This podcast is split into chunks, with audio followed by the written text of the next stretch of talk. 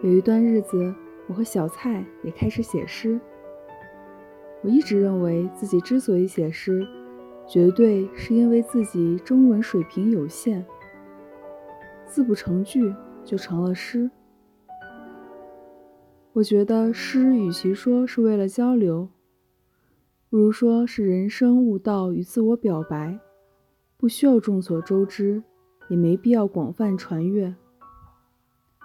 后来参加诗会，主要是为了证明自己的实力，倒也没想把诗推而广之。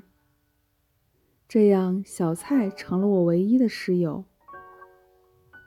我和小蔡的交流，经常在熄灯后，各自搬着凳子到楼道里去切磋。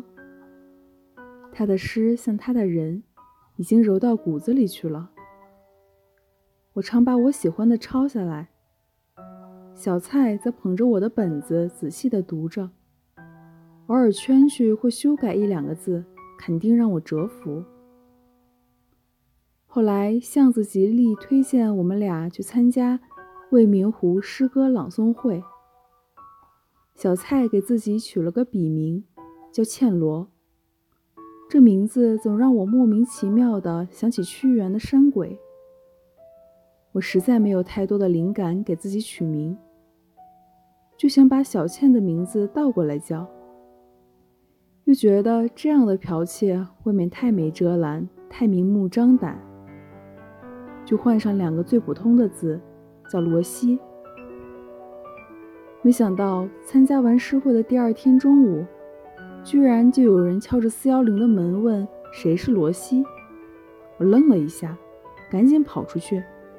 见楼道里站着一个戴眼镜的男孩子，他说自己是数学系的，昨晚也参加了诗会，很喜欢我的诗，而且羡慕我得了奖，想来结识一下。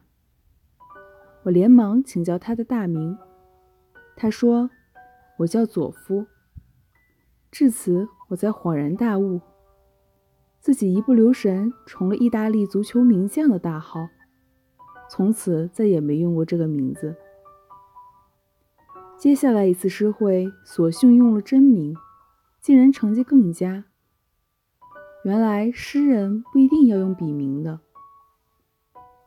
从没把自己列为北大诗人的我，对那两次在北大诗会得奖的情景，却至今记忆深刻。曾几何时。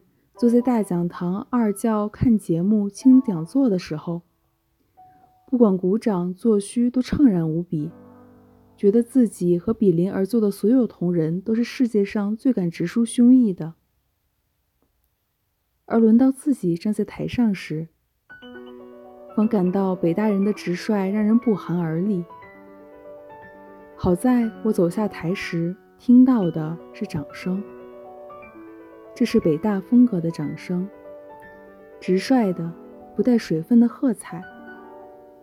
我相信这样的掌声是可以作为自信的根基的，所以至今想起来都感觉温暖。